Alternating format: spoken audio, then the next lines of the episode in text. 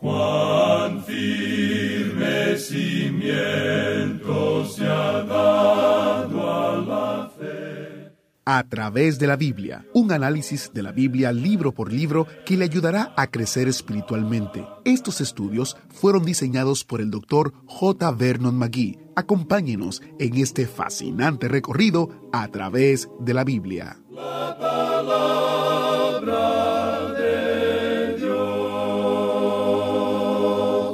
¿Quiénes fueron los culpables de la muerte de nuestro Señor?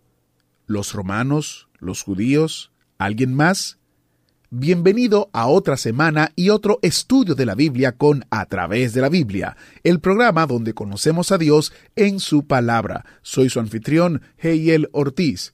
Hoy, nuestro maestro Samuel Montoya nos lleva a través de dos capítulos del libro de Deuteronomio. Escuche hasta el final para escuchar y entender la respuesta a esta pregunta que hicimos al inicio. Ahora oremos para dedicar este tiempo al Señor. Padre Celestial, nos encomendamos a ti en este momento para que tu palabra nos enseñe y nos muestre tu voluntad y lo que quieres que hagamos y cómo quieres que vivamos. En el nombre de Jesús. Amén. Ahora iniciamos nuestro recorrido bíblico de hoy con las enseñanzas del Dr. Magui en la voz de nuestro hermano Samuel Montoya. Continuando nuestro recorrido por el libro de Deuteronomio, llegamos hoy al capítulo 20. En este capítulo encontramos las leyes sobre la guerra. Este libro de Deuteronomio es un libro muy práctico. Se refiere a la vida según la vivimos hoy en día. Esta es la ley que fue dada a Israel, pero hay aquí ciertos principios fundamentales, los cuales contribuirían a la felicidad y al bienestar del género humano si fueran incorporados en nuestro vivir hoy en día. El problema hoy es que tenemos una sociedad integrada por personas que desconocen la Biblia. En la gran mayoría de nuestros países, por no decir que en todos ellos, los legisladores del día de hoy no saben nada en cuanto a la palabra de Dios. Los errores crasos que hacen en sus planes de acción y en su política son suficientes como para causarnos lágrimas y gemidos, acaso no alaridos de dolor. Estos hombres se hallan lejos de Dios y no le siguen de ninguna manera. Este libro de Deuteronomio aborda problemas que los dirigentes políticos se han esforzado por analizar y resolver a su propia manera. Han luchado con estos problemas por muchos años. Algunos países han tenido dificultad en reclutar a los jóvenes para el servicio militar, es que los jóvenes tienen dificultad en saber las condiciones en que un hombre debe servir a su patria o no servirla. Israel tenía estos mismos problemas. Dios dio ciertos reglamentos muy fundamentales que excusarían a un hombre de ir a la guerra. Francamente, amigo oyente, creemos que si nuestros gobiernos prestaran más atención a la ley de Dios, no tendríamos que afrontar las dificultades que afrontamos. Veamos pues las leyes sobre la guerra. Leamos el primer versículo de este capítulo 20 de Deuteronomio. Cuando salgas a la guerra contra tus enemigos, si vieres caballos y carros y un pueblo más grande que tú, no tengas temor de ellos, porque Jehová tu Dios está contigo, el cual te sacó de tierra de Egipto. Aquí hay algo que era de mucha importancia para Israel, y creemos que es importante para nosotros hoy en día. Usted quizás ha visto esos pequeños letreros que proclaman Amor sí, guerra no. Ahora eso parece un buen lema, pero como tantos otros lemas, no tiene sentido.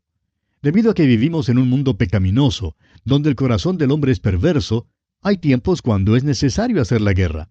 Hay tiempos cuando necesitamos protegernos. Hay guerras en las cuales Dios está a favor de un lado. Napoleón dijo que Dios estaba a favor del lado que tenía los batallones más grandes. Pero Napoleón descubrió que eso no es verdad porque él mismo ganó algunas batallas cuando no tenía el batallón más grande. Continuemos leyendo los versículos 2 hasta el 4 de este capítulo 20. Y cuando os acerquéis para combatir, se pondrá en pie el sacerdote y hablará al pueblo, y les dirá, Oye Israel, vosotros os juntáis hoy en batalla contra vuestros enemigos. No desmaye vuestro corazón, no temáis, ni os azoréis, ni tampoco os desalentéis delante de ellos. Porque Jehová vuestro Dios va con vosotros para pelear por vosotros contra vuestros enemigos, para salvaros. Esto es algo que tiene mucha importancia, amigo oyente. Dios les mandó que hicieran guerra contra estas naciones y les prometió estar con ellos. Ahora leamos el versículo 5. Y los oficiales hablarán al pueblo diciendo, ¿quién ha edificado casa nueva y no la ha estrenado? Vaya y vuelva hacia su casa, no sea que muere en la batalla y algún otro la estrene. Ahora Dios da cuatro condiciones bajo las cuales un hombre estaría exento de salir a la batalla. Si un hombre había construido una casa nueva y todavía no había tenido la oportunidad de vivir en ella, no tenía que subir a la batalla. ¿Por qué? Porque su corazón estaría en aquella casa nueva. Había puesto su corazón y su afecto en ella. Quería vivir en esa casa nueva y debía tener la oportunidad de vivir en ella. Ahora leamos el versículo 6. ¿Y quién ha plantado viña y no ha disfrutado de ella? vaya y vuelva hacia su casa, no sea que muere en la batalla y algún otro la disfrute. Los israelitas eran labradores, y la plantación de una viña era el trabajo u ocupación de este hombre. Acababa de sembrar un viñedo, no había tenido la oportunidad de comer todavía ni una uva de su viña, y por tanto no tiene que ir a la batalla. Su corazón está puesto allí en ese viñedo, su interés está allí. Puede entonces quedarse hasta cuando coma de él, hasta que se establezca como labrador. De otro modo, corre el riesgo de ser muerto en la batalla y otro segaría el fruto de su labor. Esto es muy interesante, ¿no le parece? Ahora el versículo 7. ¿Y quién se ha desposado con mujer y no la ha tomado? Vaya y vuelva hacia su casa, no sea que muera en la batalla y algún otro la tome. Aquí tenemos a un joven que está comprometido para casarse con una señorita y le reclutan. Ahora, pero no tiene que ir a la batalla. Está enamorado de esa señorita y quiere casarse con ella. Déjenle pues quedarse en casa y déjenle casarse con la joven. Allí es donde está su corazón y él no tiene que salir a la guerra. Ahora el versículo 8 dice, Y volverán los oficiales a hablar al pueblo y dirán, ¿quién es hombre medroso y pusilánime? Vaya y vuelva hacia su casa y no apoque el corazón de sus hermanos como el corazón suyo. Podría haber un hombre el cual admitiera con toda franqueza que es cobarde. Tiene miedo de luchar y no quiere luchar, quiere quedarse en casa. Vemos pues aquí cuatro motivos buenos por los cuales un hombre quedaba exento de ir a la guerra. Quizás los primeros motivos no hubieran hecho que me quedara en casa, pero este último motivo sí habría hecho que me quedara en casa. Si un hombre tiene miedo, si es medroso, no debe salir a la guerra. Creo que yo por miedo me habría quedado en casa. Esta ley se aplicó al ejército de Gedeón. Gedeón empezó con algunos cuantos hombres, realmente había unos miles, y terminó con trescientos hombres. Ahora, ¿cómo fueron apartados? Llegaron a las aguas y algunos de los hombres se doblaron sobre sus rodillas para beber. Había otros que lamieron las aguas con su lengua, como lame el perro, y estaban listos para luchar. Estaban muy ansiosos de matar al enemigo y terminar su trabajo. Querían proteger y salvar a la nación. Por tanto, ellos fueron los que salieron a la batalla y los otros fueron enviados a sus casas. Usted se habrá enterado por las noticias del caso de un sinnúmero de jóvenes que no quieren prestar el servicio militar obligatorio y en señal de protesta queman sus tarjetas de reclutamiento. Bueno, simpatizamos hasta cierto punto con muchos de estos jóvenes, pero en lugar de tratar de culpar al gobierno y a todos los demás, debieran simplemente confesar que tienen miedo de ir a luchar. Ese es un buen motivo. Eso sí me habría eximido a mí de ir a la batalla, de eso estoy seguro. Dios dice aquí que Él quiere que su pueblo sepa dos cosas antes de que entren en la guerra. En primer lugar, deben saber que Dios está con ellos y que va con ellos. En segundo lugar, deben ser entusiastas en cuanto a la guerra. Hay un tiempo cuando uno debe luchar por su patria, y hay un lugar para la bandera y para el patriotismo. Siempre vemos que Dios es muy sabio y aquí tenía un plan maravilloso para su pueblo, aún en tiempo de guerra. Leamos ahora los versículos 10 hasta el 12 de este capítulo 20 de Deuteronomio. Cuando te acercas a una ciudad para combatirla, le intimarás la paz. Y si respondiere, paz, y te abriere, todo el pueblo que en ella fuere hallado te será tributario y te servirá. Mas si no hiciere paz contigo y emprendiere guerra contigo, entonces la sitiarás. Aquí se da otro gran principio. Dios dice que se pelea para ganar. El enemigo debe ser destruido. Este es el fin de la guerra. Si ganar no es el fin o el propósito, no hay entonces motivo para que una nación vaya a la guerra. Yo amo a mi patria y amo a mi nación, y cuánto deseo que la nación se encamine por los caminos y los principios dados por Dios. Dios sigue diciéndoles, que los hombres debían ser muertos, pero que las mujeres, los niños y los ganados podían ser llevados como botín y ellos podían comer de ese botín. Ahora leamos los versículos 15 hasta el 18 de este capítulo 20 de Deuteronomio. Así harás a todas las ciudades que estén muy lejos de ti, que no sean de las ciudades de estas naciones. Pero de las ciudades de estos pueblos que Jehová tu Dios te da por heredad, ninguna persona dejarás con vida, sino que los destruirás completamente.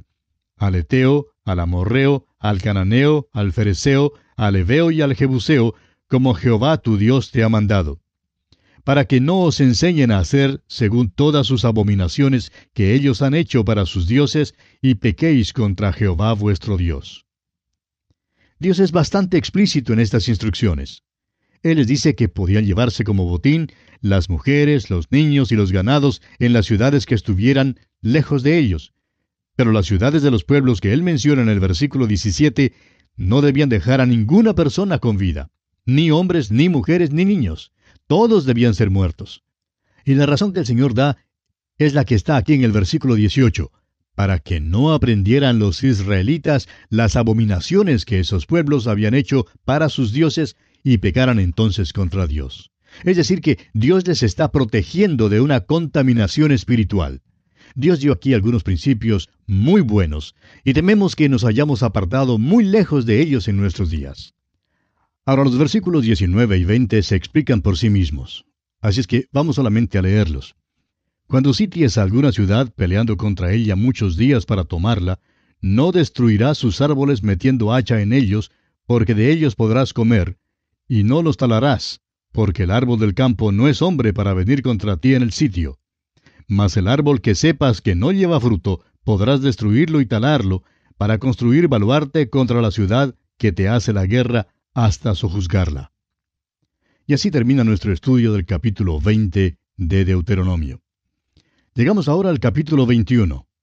En este capítulo 21 encontramos las leyes que regularizan el asesinato, el matrimonio y los hijos delincuentes. Todavía estamos en la sección tocante a los reglamentos religiosos y nacionales, la cual se extiende desde el capítulo 8 hasta el 21 encontramos que hay leyes interesantes y extraordinarias que dictaminan sobre muchos aspectos diferentes de la vida de Israel. Veamos pues en primer lugar las leyes en cuanto al asesinato. Leamos los primeros cuatro versículos de este capítulo 21 de Deuteronomio. Si en la tierra que Jehová tu Dios te da para que la poseas, fuere hallado alguien muerto, tendido en el campo, y no se supiere quién lo mató, entonces tus ancianos y tus jueces saldrán y medirán la distancia hasta las ciudades que están alrededor del muerto. Y los ancianos de la ciudad, más cercana al lugar donde fuere hallado el muerto, tomarán de las vacas una becerra que no haya trabajado, que no haya llevado yugo. Y los ancianos de aquella ciudad traerán la becerra a un valle escabroso que nunca haya sido arado ni sembrado, y quebrarán la cerviz de la becerra allí en el valle. Si un hombre hubiera sido asesinado y encontraran su cuerpo, debían medir para hallar la ciudad más cercana al muerto. Esa ciudad se hacía responsable del hombre que había sido asesinado. Ahora es posible que no hubiera sido muerto en esa ciudad, pero aún así la ciudad se hacía responsable. Leamos ahora los versículos 5 hasta el 9 de este capítulo 21 de Deuteronomio. Entonces vendrán los sacerdotes hijos de Leví, porque a ellos escogió Jehová tu Dios para que le sirvan, y para bendecir en el nombre de Jehová. Y por la palabra de ellos se decidirá toda disputa y toda ofensa. Y todos los ancianos de la ciudad, más cercana al lugar donde fue hallado el muerto, lavarán sus manos sobre la becerra cuya cerviz fue quebrada en el valle. Y protestarán y dirán, Nuestras manos no han derramado esta sangre, ni nuestros ojos lo han visto. Perdona a tu pueblo Israel, al cual redimiste, oh Jehová, y no culpes de sangre inocente a tu pueblo Israel, y la sangre les será perdonada. Y tú quitarás la culpa de la sangre inocente de en medio de ti, cuando hicieres lo que es recto ante los ojos de Jehová. Hay una verdad fundamental que se nos enseña en este proceder. Cuando un crimen tiene lugar en una ciudad, los habitantes de esa ciudad tienen cierta responsabilidad. Creemos que al fin los ciudadanos interesados en proteger la propiedad y el orden en nuestras ciudades hoy en día reclamarán una ley semejante. Reclamarán que la ley sea ejecutada para acabar con los crímenes que suceden. Dios hace responsable a una comunidad. Aun si el asesinato no fuera cometido en la ciudad, la ciudad todavía era responsable. Los ancianos de esa ciudad debían venir y pedir perdón por la ciudad, y se les concedería el perdón. Dios así lo dispuso para que no se pudiera rehuir la responsabilidad en Israel. Nos preguntamos si hay alguna parte en nuestros países donde piensen en pedir perdón a Dios por los muchos crímenes y por las muchas cosas que suceden. Es una cosa decir que la situación es terrible, que las cosas andan mal, pero es otra cosa llegar a Dios para pedirle perdón por la nación. Dios, perdónanos hoy día nuestros pecados. ¿Sabe usted, amigo oyente, que Cristo fue muerto fuera de la ciudad? Así fue, y fue su muerte la que pudo salvar a sus asesinos. Creemos que el centurión romano, el que estaba encargado de su muerte, es uno de los hombres que fue salvo. Ahora los versículos 10 hasta el 17 dan leyes que gobiernan el matrimonio con una esposa cautiva y leyes que dictaminan los derechos del primogénito en el caso de un hombre que tiene dos esposas y ama a una y aborrece a la otra. Veamos ahora las leyes concernientes a los hijos delincuentes. Leamos los versículos 18 al 21 de este capítulo 21 de Deuteronomio. Si alguno tuviera un hijo contumaz y rebelde, que no obedeciera a la voz de su padre ni a la voz de su madre, y habiéndole castigado no les obedeciere, entonces lo tomarán su padre y su madre, y lo sacarán ante los ancianos de su ciudad y a la puerta del lugar donde viva. Y dirán a los ancianos de la ciudad, Este nuestro hijo es contumaz y rebelde, no obedece a nuestra voz, es glotón y borracho. Entonces todos los hombres de su ciudad lo apedrearán y morirá, Así quitarás el mal de en medio de ti, y todo Israel oirá y temerá. Tenemos aquí una ley tocante al hijo pródigo. Esto es lo que debía haber acontecido cuando el hijo pródigo regresó a casa. Podemos comprender entonces cuánto escandalizó nuestro Señor a la multitud que le escuchaba cuando les dijo la parábola del hijo pródigo. La multitud creía que el muchacho sería apedreado.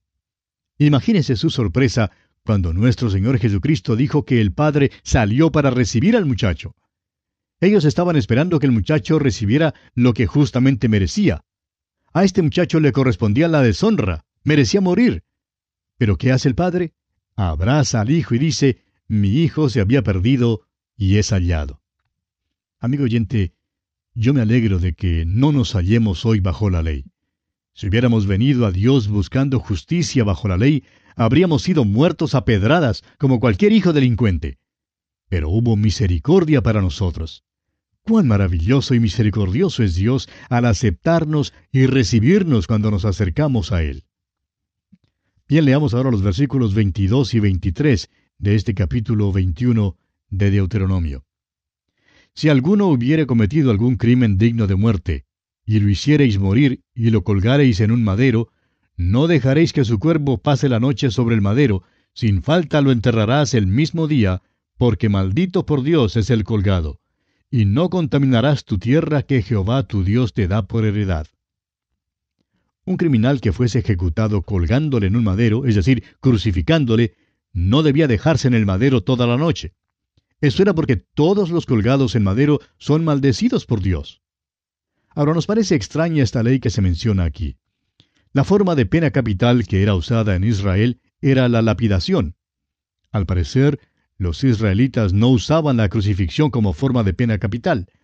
Lo que esto significa entonces es que mataban a pedradas a una persona y luego la colgaban en un madero. Dice aquel versículo 22, y lo hiciereis morir y lo colgareis en un madero. Sería pues colgado en un madero si fuera criminal de los peores.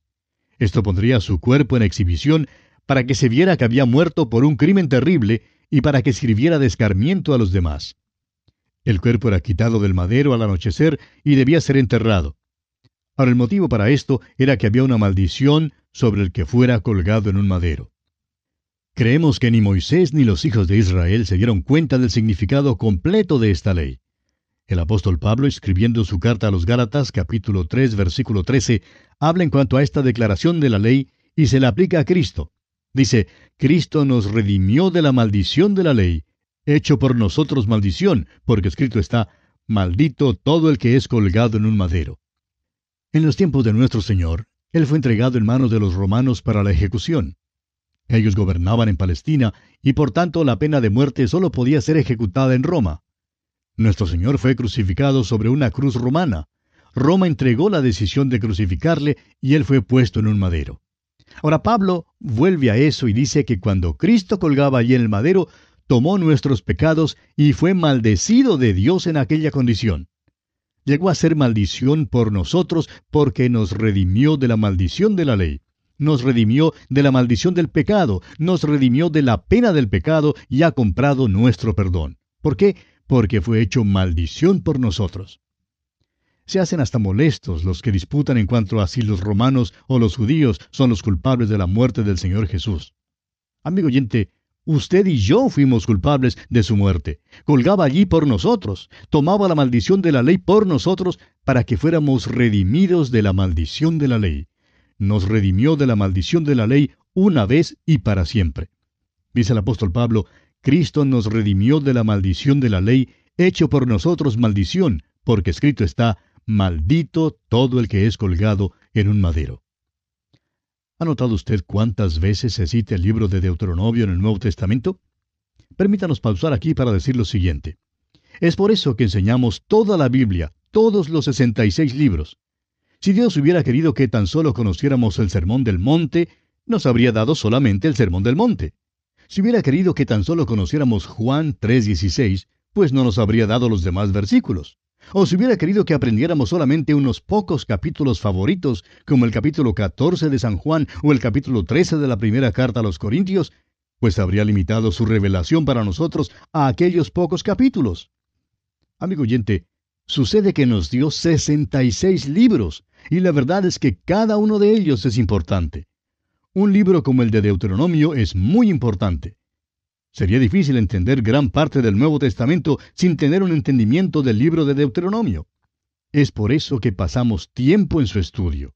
Hay lecciones espirituales tan grandes aquí y nos regocijamos de la reacción y la aceptación que tantos de nuestros oyentes le están dando. Bien, así concluye nuestro estudio del capítulo 21 de Deuteronomio. En nuestro próximo programa, Dios mediante, comenzaremos a estudiar el capítulo 22. Hasta encontrarnos de nuevo en esta misma frecuencia, amigo oyente, deseamos a usted las ricas bendiciones del Señor. Interesante la respuesta a nuestra pregunta inicial, ¿verdad? ¿Quiénes fueron los culpables? Ahí tenemos la respuesta y espero que usted haya disfrutado este estudio tanto como yo.